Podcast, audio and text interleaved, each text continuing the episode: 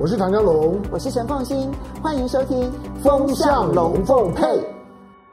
雅虎 TV 的观众，大家好，周末快乐！礼拜天的时间，因为我节目是录播的哈，所以你现在看到我的时候，第一个我的精神还没有恢复，因为前两天呢，美国的美国的国会山庄呢所发生的这一起的事件，对我来说，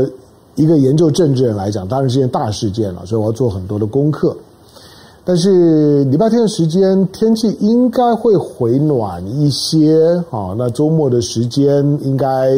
应该呃两天的时间，你应该出门走走，去去看看雪景，然后去感受一下呢冬天的气氛。毕竟呢，今年呢是亚洲整个的整个的北极的涡旋的出口，今年呢今年在亚洲，因为冷冷呃暖气团呢是从大西洋冲上去的。冲上去之后呢，然后呢，把这个冷气团呢就往了欧亚大陆、往西伯利亚推，所以呢，今年的亚洲呢，尤其是东亚的这个区块，那冬天呢来的又早又冷啊，反声音现象呢非常的明显，所以现在才一月初还有的冷啊，在过年之前，今年过年又会冷得很有味道了，好吧，来回头来，我们来礼拜天的时间。那接下去的这二十分钟呢，是唐湘龙的聊天时间。然后我们关注呢一周的一周的大事情。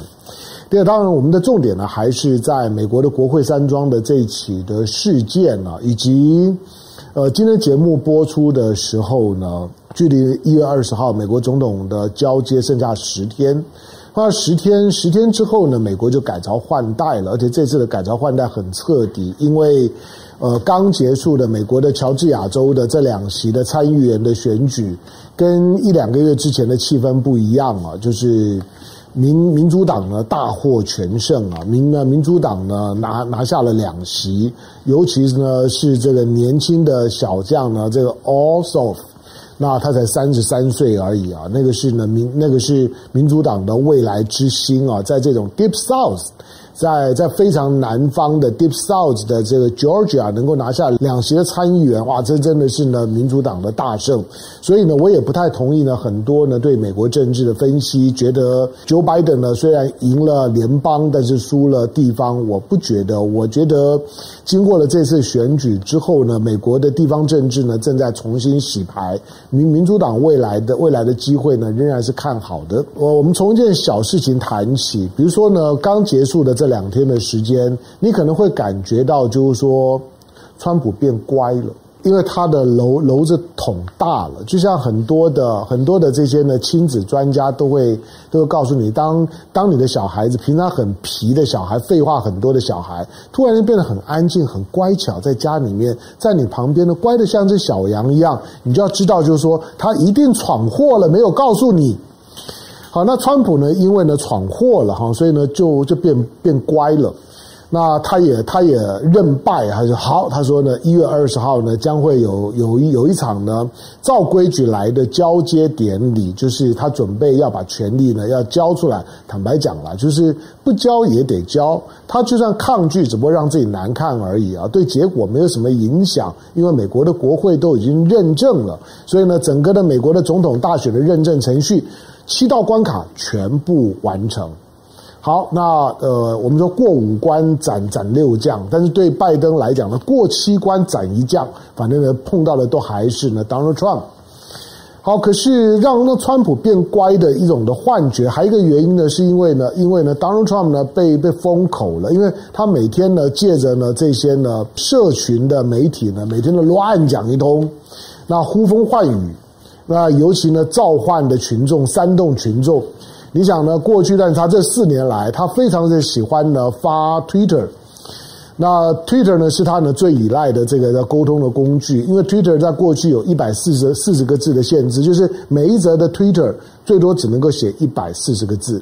所以呢，Donald Trump 曾曾经呢讲过说呢，我川普是一百四十个字的海明威。海明威当然是大文豪啊，了《老人与海》你知道的，再再没有学问你也应该应该知道。海明威他说我是一百四十个字的海明威，写那种一百四十个字推的，我告诉你，我简直呢就是一个诺诺贝尔文学奖的大文豪。所以呢，Donald Trump 很很喜欢呢发 Twitter，可是因为乱讲一通，所以呢他的 Twitter 呢常常呢被黄标。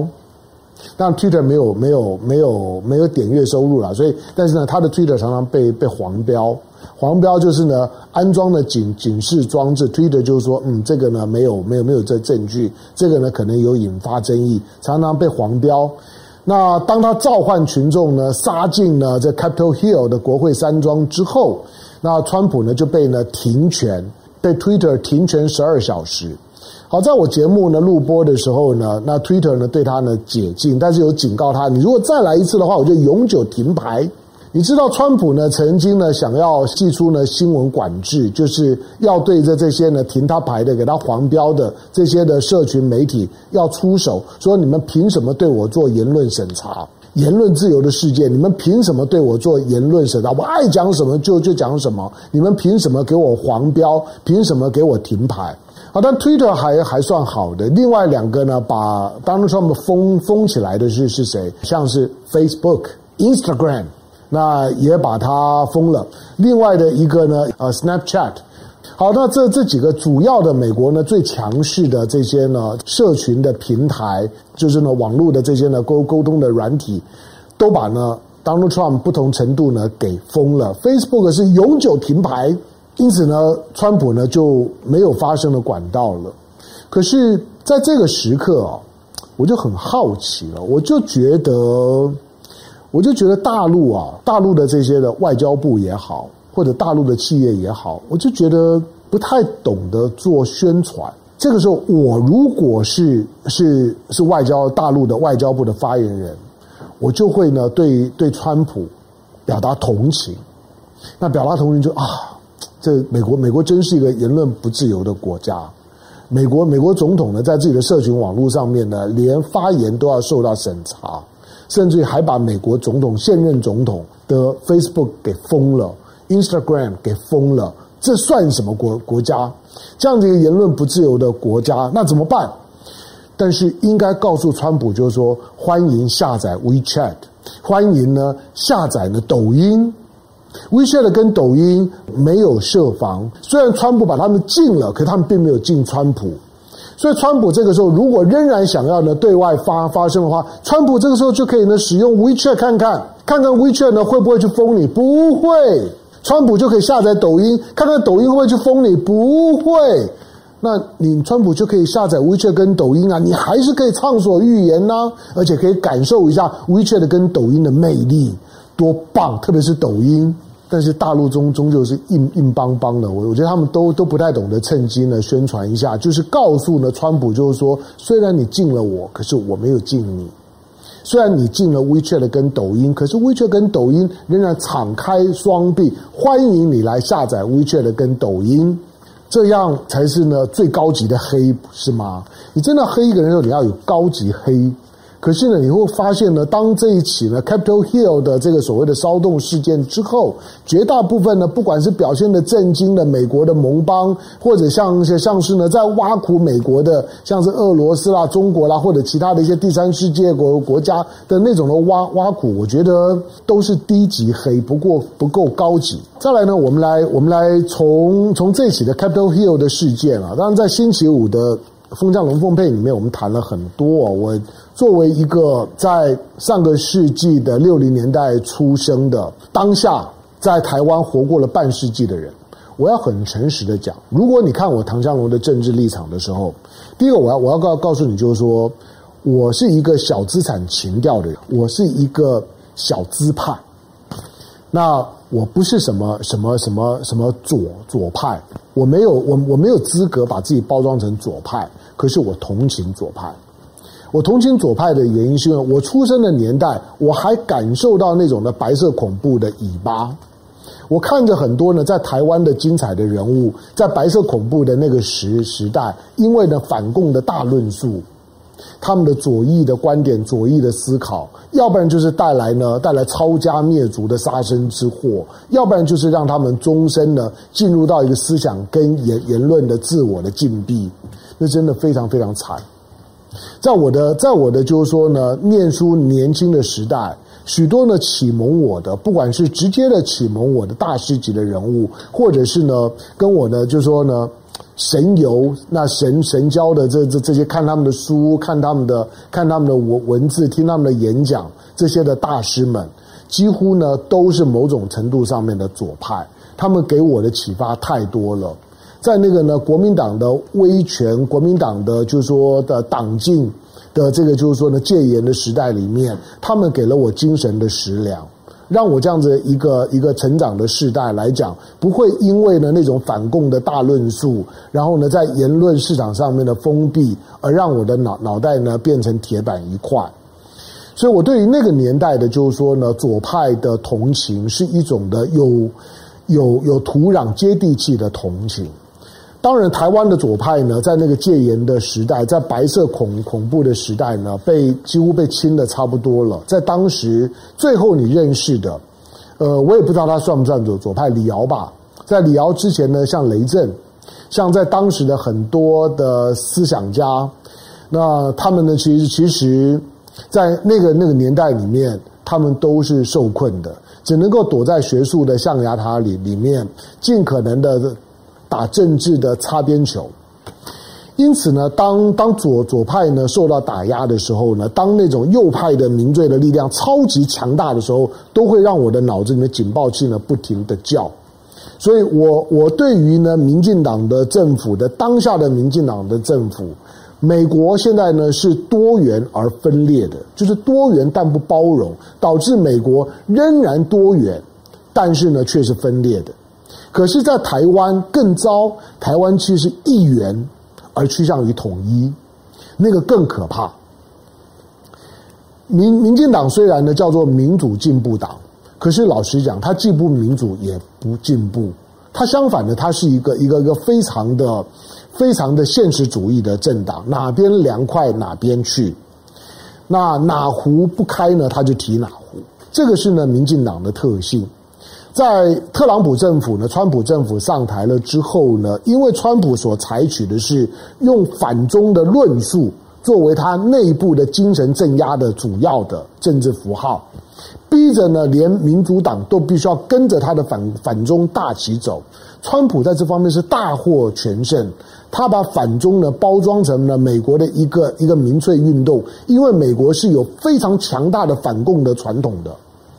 那这种的反共的传传统，虽然在二战的时候呢，他们打败了日本的军国，打败了呢德国的纳粹主义，军国主义跟纳粹主义的政治立场呢，就是标举反共的立场。美国虽然呢摧毁了德国跟日本的军国主义跟纳粹主义，可是呢，美国基本上面就是有非常强大的反共的传统，从上个世纪五零年代的麦卡锡主义就已经在告诉你，那。反共呢是是是美国的美国的政治的禁忌，就是所有的共产主义的极左派的论论述，其实是无政府主义的论述。你看看斯诺登被追追杀的多惨，你看看呢阿桑奇被追追杀的多多惨，他们基本上面呢都是带着左翼的情感，甚至呢无政府主义的情感，他们自己的国家，他们都不见容于自己的国家。好，当呢，川普所代表的这种的右翼的民粹上来了之后啊，呃，我要我要提醒的是，是说，在人类的历史上面，远的不看，我们光看二十世世纪，重大的这种呢，对于人类的人类的文明资产跟人类的些生命财产造成重大的伤害的这种的事事件、屠杀事件，都是右翼所造成的。我不是说右翼很坏，左翼很好，左翼也有有左翼的坏，但是我只是说，当任何一边的意识形态走向了极端，右翼有右翼的民粹，左翼有左翼的民民粹，左翼的民粹，比如说在上个世世纪的在大陆的文化大革命，它就是典型的左翼的民粹，它所造成的杀戮，它所造成的社会冲击也也是非常可怕的。但是我只是说，我们不要对于呢极左跟左跟极右有比较浪漫的想法。相反的，当极左跟极右谁走到了某一个边界的时候，你脑子的警报器呢就要开始自我提醒。那川普事实上呢就是这样。好，那当这种的当川普上来了之后呢，让台湾的这种的民进党所所代表的民主威权。得到了非常大的鼓舞，跟跟政治意识形态上的支持，有美国的撑腰，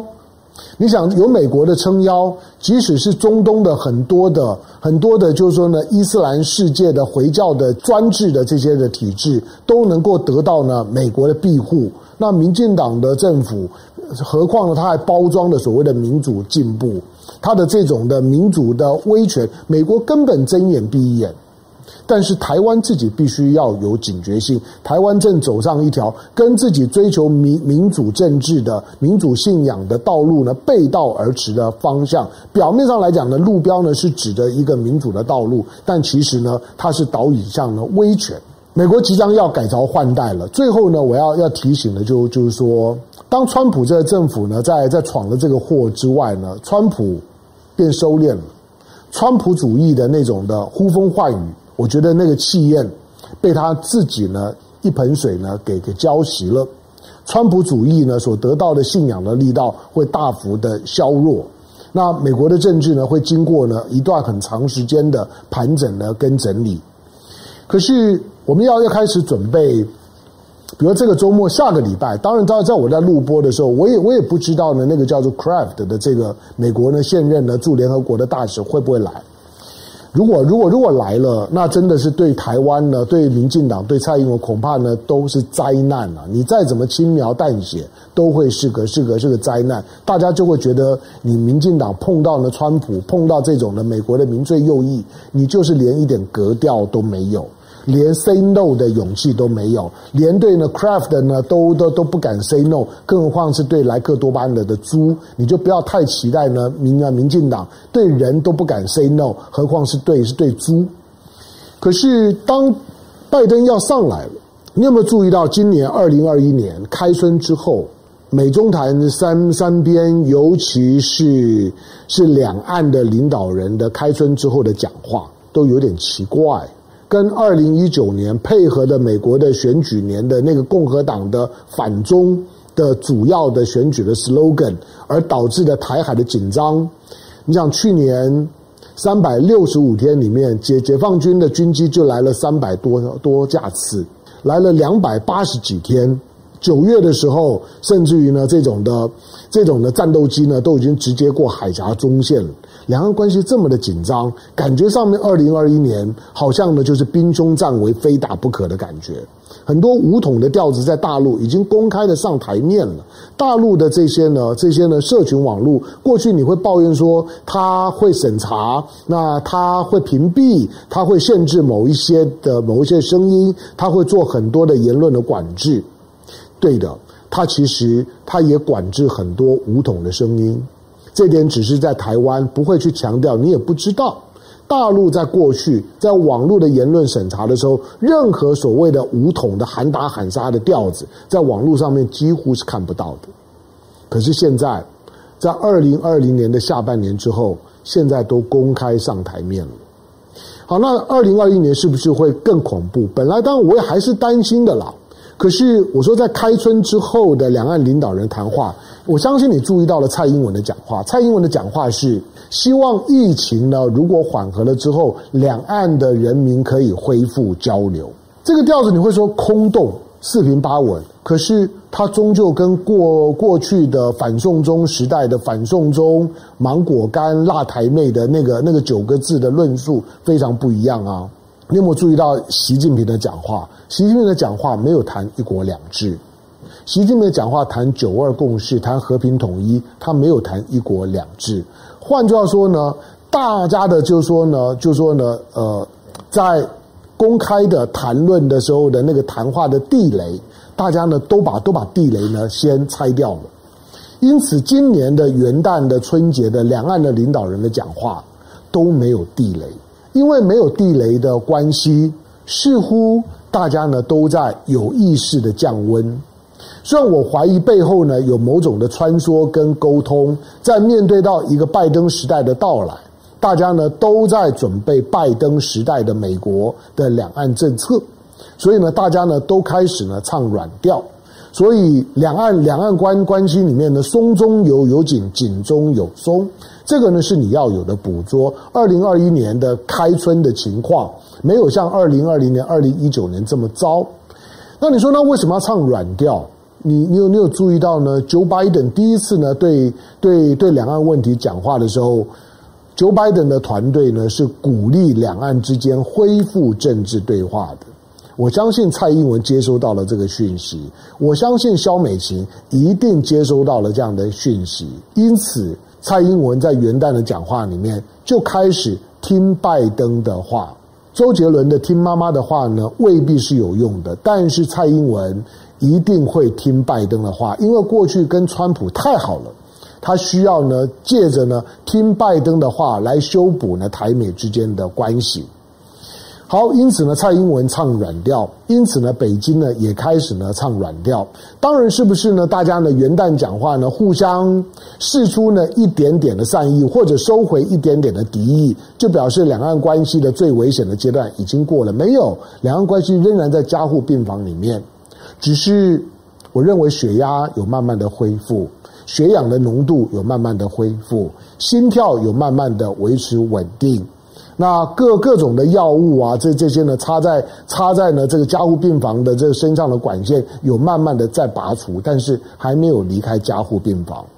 所以，二零二一年。我们先看呢农农历年前的情况吧，因为现在大家呢都在都在忙忙着防疫，所以我认为两岸现在除了疫情之外，其他的问题都没有这么的重要。等疫情先稳住，让这个农历年呢两岸的人民都能够平安过年再说。但是过完年之后，因为今年的农历年呢大年初一是二月十二号，整个的元宵节呢过完了之后已经是二月底了。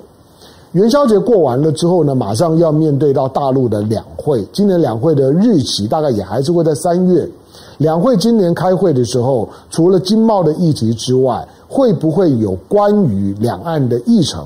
会不会呢有关于像是国家统一法的这种的非常高度敏感性的政治议程上台面？这是呢第一个观察的重点。